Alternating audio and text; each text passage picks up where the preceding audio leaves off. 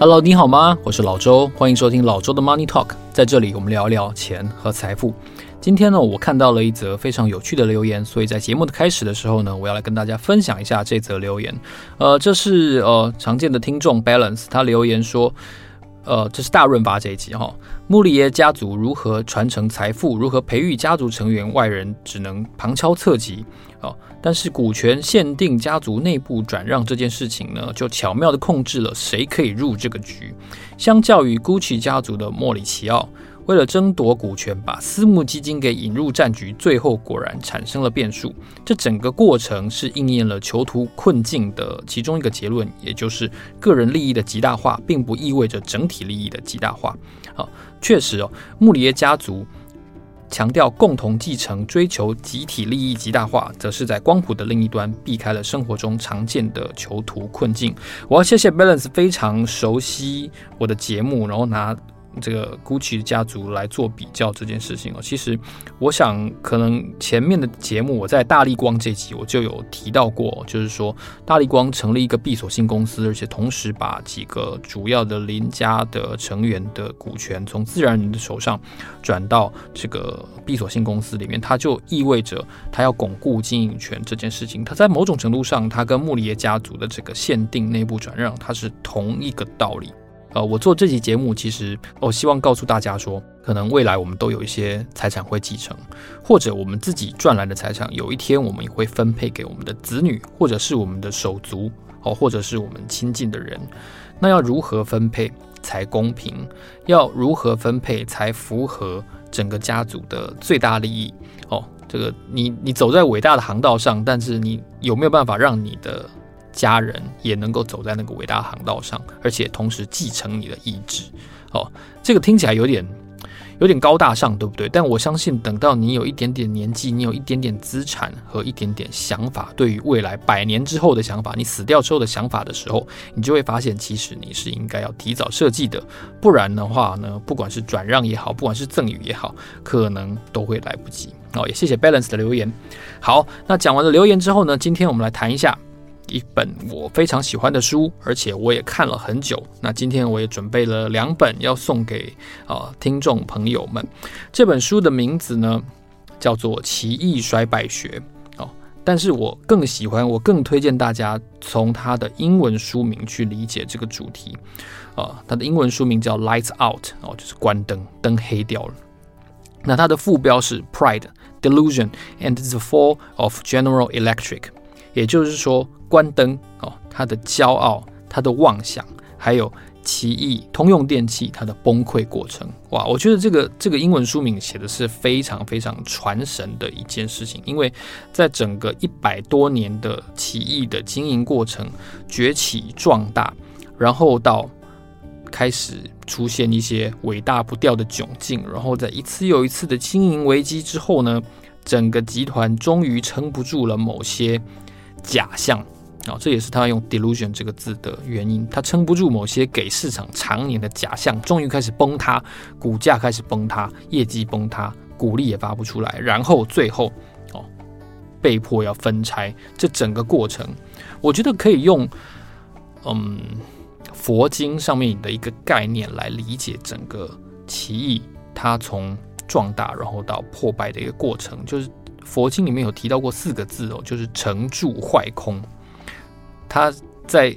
很长的时间内成就了一些一些辉煌的经营的成就，然后呢，历代的经营者试图维持，甚至是更扩大这个成就，但是失败了。接下来就开始崩坏，然后呢，美景成空。所以成住坏空，我觉得这个四个阶段的过程，确实是形容奇异在。呃，最近这二十年由盛而衰的一个非常传神的一个比喻。那我们就先从他的这个书标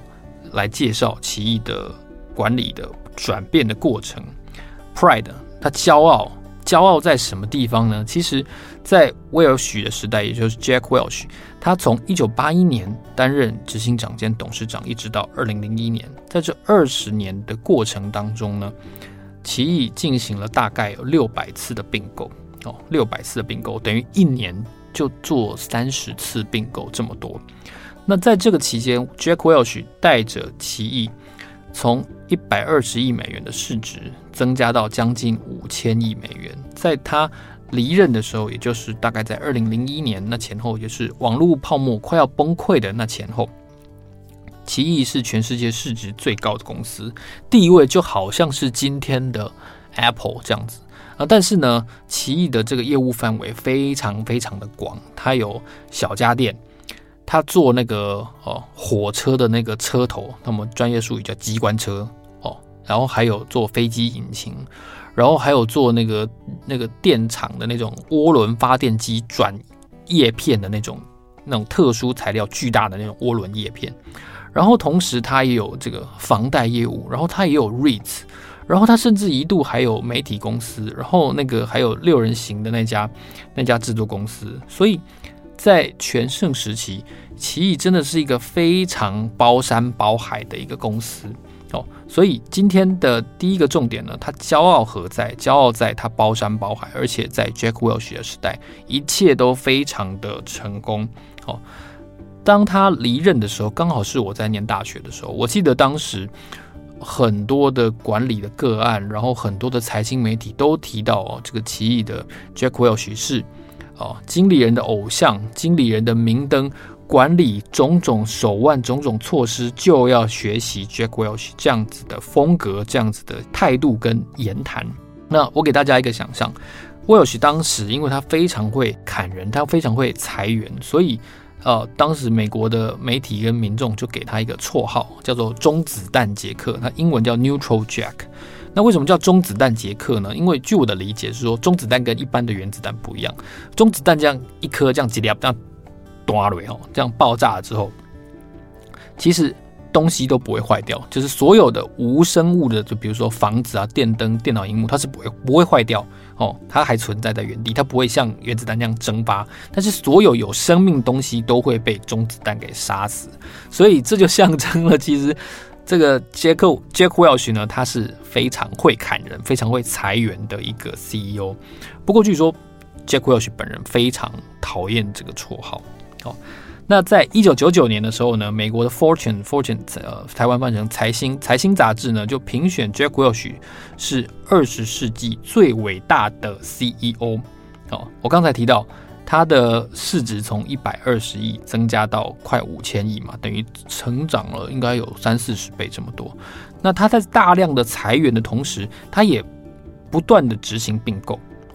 他整并整个组织内部的管理层级，去打破以往的一些官僚，然后层层转报的这种文化，那从而提高了它的生产力。这也是股价在呃这么多年之间能够持续上涨的一个非常重要的一个源头。所以在 Jack Welch 的时代，奇异可以说是美国的骄傲，是美国人的骄傲，更是奇异员工跟股东的骄傲。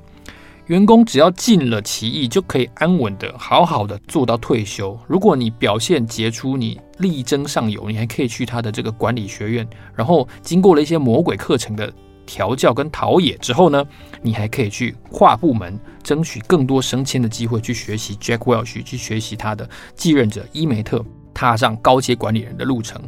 那对于投资人来说，那更美妙了。这个。存股、存股、存奇异，这就是一个最好的一个范例哦。当时好像认为说，就是买进奇异的股票，股价不会跌，股利不会停，只增不减。哇塞，这跟这跟天堂没两样，你知道吗？所以，呃，就我我拿一个例子来举例哦。其实，在台湾早年哦，嗯、在大同这个公司还非常非常兴盛的时候，以前就有人说。如果说这个媒人婆来说亲的话呢，那只要说哦，男方是在这个大同或者是在这个唐荣铁工上班哦，通常这个亲事一定可以说成哦，你就可以看出来说哦，这个大同啊唐荣在当年这个台湾的民心之间呢是有多么大的一个魅力，因为表示说，诶，这个婚姻未来的一方工作稳定哦，蒸蒸日上。其实奇异。的地位哦，甚至比当年的大同跟唐荣还要再更加的威武，因为它的影响力，它的制造业的这个载制的能力，确实是甚至是高过当年的大同跟长荣很多。你看，他还会做飞机引擎，他还会做这个发电机的这个涡轮叶片，你就知道它的制造能力是非常强大的。所以他很骄傲啊。这件事情表现在一个迹象上，我跟大家分享，我印象很深。这本书大概厚达四百多页，但是里面有一个哇，我觉得真的不能不提的一个重点是什么呢？就是呃，他的 Jack Welch 的继任者伊美特哦，他被人家发现说，全球出差的期间呢，他会用两架总裁专用的飞机，一架可能是庞巴迪的 Bombardier，或者是另外一架是湾流的。专用的飞机，他一个人怎么坐两架飞机？诶，这问题问得很好。他一个人坐其中一架，另外一架不载人的飞机呢？他是干嘛的？备用机。诶，CEO 的飞机万一机械故障耽误行程，该当何罪啊？对不对？所以整个行政部门就替他安排，从接任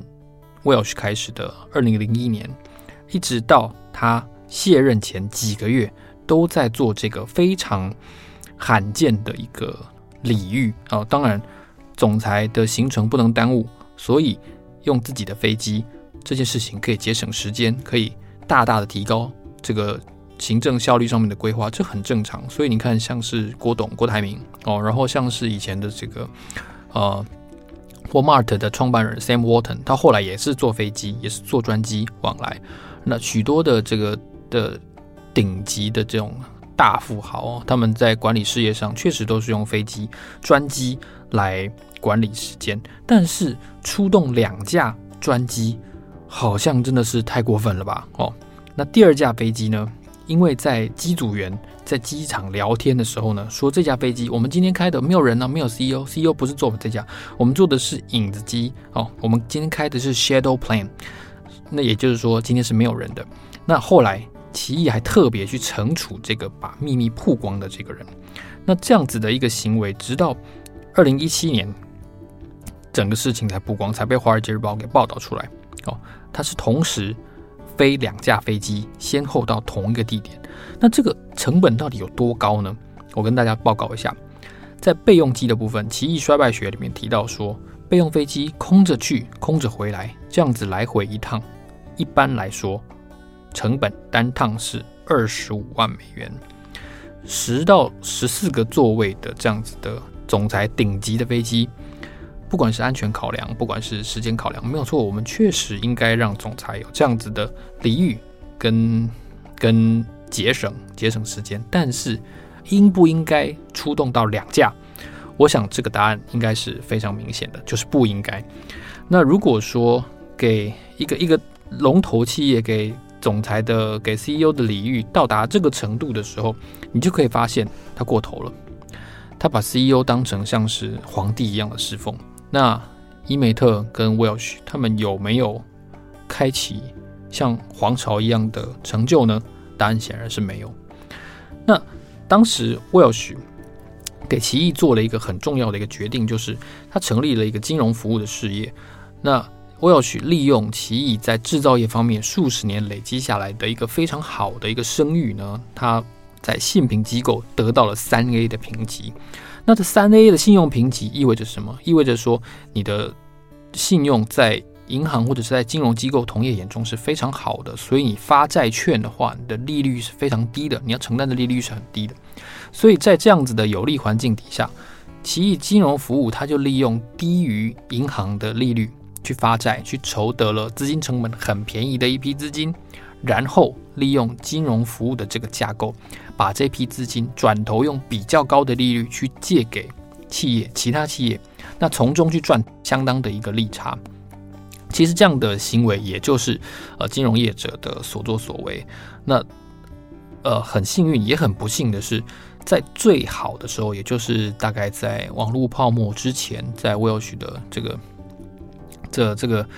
事业的晚期，还有在金融海啸之前，也就是零六零七年这段期间呢，金融服务占整个奇异集团的业务的利润架构，大概几乎到了百分之五十这么多。哦，那这代表着什么呢？很多时候制造业有一些订单，有一些交期，或者是甚至是突然被取消的一些情况嘛。那当然你就有可能这个部门就有可能会达不到整体的利润的目标。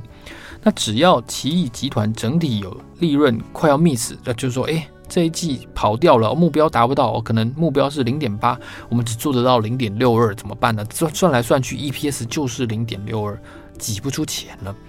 那这个时候，奇异的金融服务就会利用它一个大水库的概念，因为在最大的规模的时候，奇异的这个整个总资产，金融服务的总资产几乎到了上千亿美元这么多。那他用他很低的信用评级去融资来的钱，然后高价放款赚这个利差，会在奇异集团碰到一些问题的时候呢，他会用这个融资的手段呢去替集团达到他的利润目标。那当然了，这是。一个什么样的前提下会出现的情况？因为在 Welch 的管理的风范里面，如果有一个部门它达不到它预先的声称、宣称它要做到的目标，这是非常非常严重的一个错误跟疏失。那他的部门的领导人也很有可能被从此剔除在未来高阶管理的接班团队里面。这是 Welch 的这个非常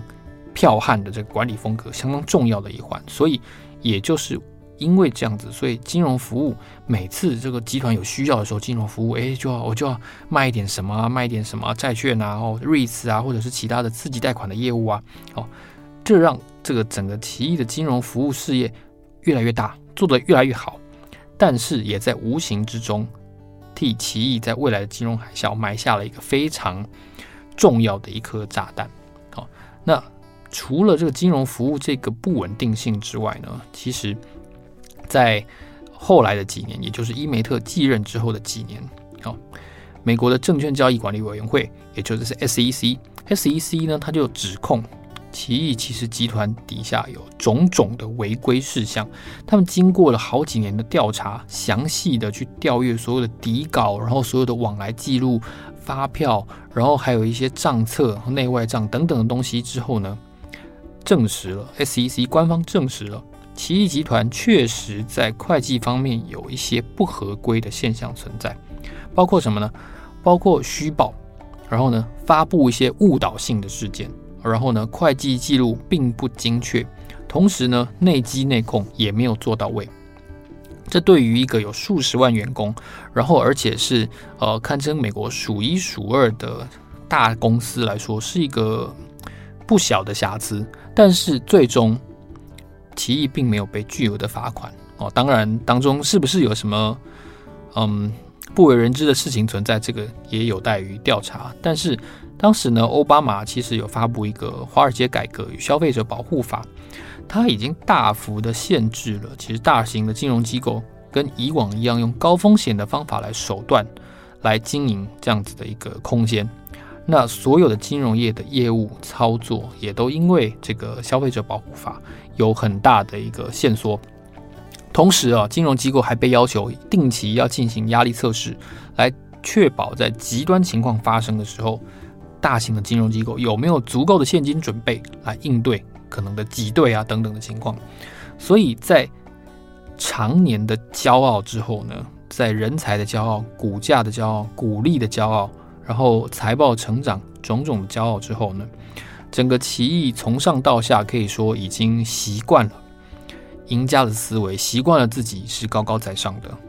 那无形之中对于自己即将碰到的险境是一无所知的。那这就进入了我们今天第二个重点了。当幻象开始破灭，当水库出现一小点裂缝的时候，你就会有各种的叠交。我们先从伊梅特说起。其实伊梅特呢被 Welch 这个青睐哦，其实我相信跟他们的两个人的背景相似是有一些关系的。伊美特跟当年的 Welch 是很像的，他们都在四十出头的时候被选为 CEO。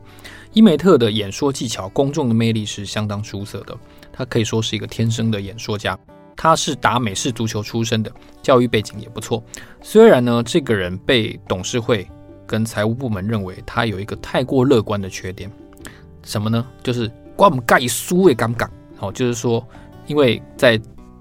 这几十年当中，其实奇异是不断进行并购的嘛，对不对？在伊梅特的任内，或者说他在事业群主管的任内呢，他就被大家观察到说，这个人如果做并购的话呢，他出价一定很高。一开始开价就会让财务部门吓一跳，就会说，嗯，怎么开这么高的价钱？那这要展现的就是说，伊梅特要展现，我就是一定要买到。我让你无法拒绝，让你心甘情愿把你自己经营的事业卖给我。哦，他无法接受失败。但是当他接任的时候，其实没有人能想到，其实伊梅特的任内，奇异会变得这么凄凉。那凭良心说，伊梅特他的运气其实不好。他一接任就出现了九一一事件。哦，当时的财务金融、奇异金融的业务，跟当时最重要的是奇异的飞机引擎的业务，因为全世界的飞机曾经有相当一段时间都不能飞嘛，所以受创是非常的惨重的。那在改革的路上呢，几年之后，就是二零零八年呢，他又碰到了金融海啸。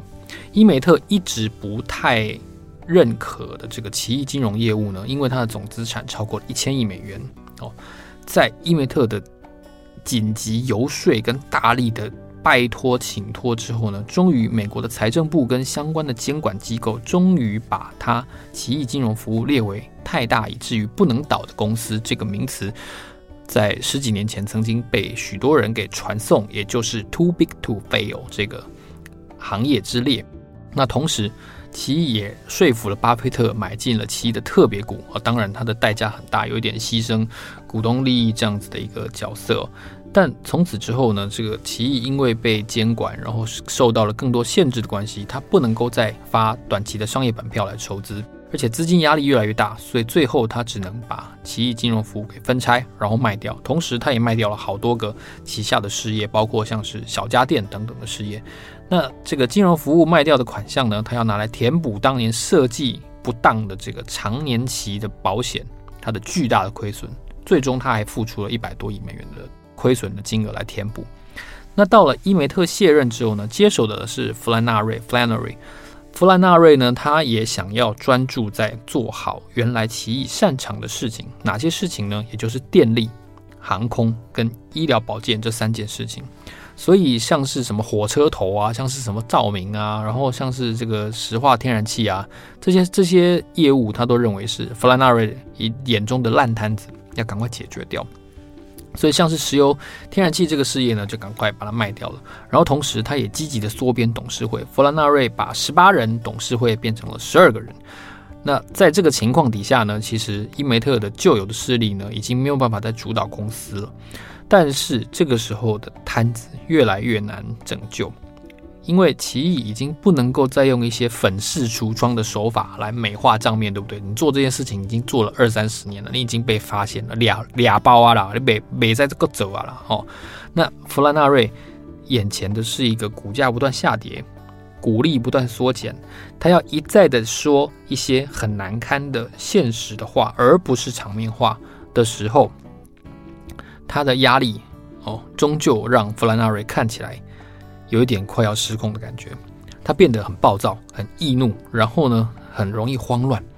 所以董事会就在有一次这个奇异的这个涡轮发电机叶片又故障的时候呢，终于决定要来让这个弗兰纳瑞下台。所以他只做了十四个月，弗兰纳瑞就成为了奇异一百多年史上最短命的一个执行长，只有十四个月。他的前任是十几年，他的前前任是二十年。啊。他付出的代价其实很大，他也绝对没有想到，他的两个前任都做了这么久，他自己只做了一年多哦，就就挂掉了。那很不幸的啊，在他的这个继任者 Larry Culp 继任之后呢，二零一八年，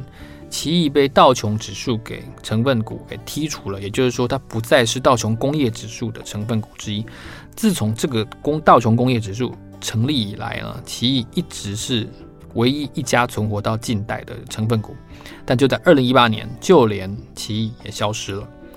那故事的终局是什么呢？故事的终局是，现在二零二二年底，我们看到的是明年二零二三年，奇异会先拆分拆这个医疗保健业务，成为一家新的公司。二零二四年呢，奇异的能源电力业务跟数位业务会合并成为一家新的公司。然后呢，还有一家航空。就是这个航空动力，也就是引擎事业呢，公司，那这三家呢都会保留奇异的名称，但是成为三家独立营运的公司。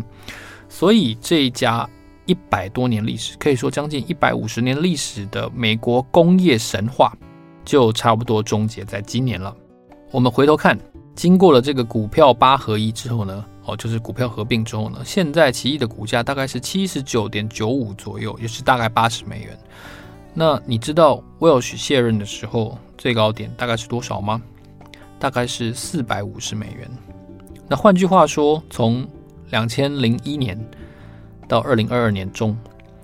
奇异的股价大概是下跌了百分之八十二，下跌百分之八十二。那我们就不要算哦，落后指数、落后 Apple、落后这个斯奇是多少了，光是跌了百分之八十二，你就知道说，投资人也好，股东也好，特别是靠他退休的人，是一个惨败的结局。那在美国整个制造业经济在剧烈的转向这个数位平台的营运模式当中呢，奇异真的是一个非常非常惨痛的一个教训。所以呢，我最后第三个重点，现在我来跟大家分享一下，我读完了《奇异衰败学》这本书之后得到了哪些教训。首先，第一个教训哦，就是员工最好不要大规模的持有你自己工作公司的股票，或者说你不要把它当成你未来退休金的主要组成的部分。为什么这么说呢？奇异够大了吧？世界第一大的公司，在 Welch 退任那两千年、两千零一年那个时候，它市值是快五千亿美元。当时台积电还很小，真的非常小，而且当时它还没有出现零点一三微米的那个战役的胜利。这么美国骄傲、世界第一的一家公司，它可以在二十年之内蒸发百分之八十。它可以把你一生的积蓄、一生的努力可以蒸发百分之八十，只是因为你相信这家公司。那请问还有什么事情不会发生呢？没有错，你可以说他面对的是一个非常极端的情况哦。他他每一次金融风暴都没躲掉，所以他很惨，巴拉巴拉巴。Yes，但是我们要理解的就是，如果你是靠奇异的股票退休的人，你真的会有一个大麻烦。你要不要延后退休呢？你是不是该在原地继续做下去，还是你要再去找一份工作呢？我常常说，主动投资尽量不要把鸡蛋放在同一个篮子里。那其实，如果你是作为一个员工的角色的话，其实也是如此啊。我们不要对公司太有信心。那为什么不要对公司太有信心呢？有一个重点哦，就是以奇异为例，其实它有很多游走在灰色地带哦。未必全然合法的一些做账的技巧，所以我的第二个教训就是，请你不要只相信财报，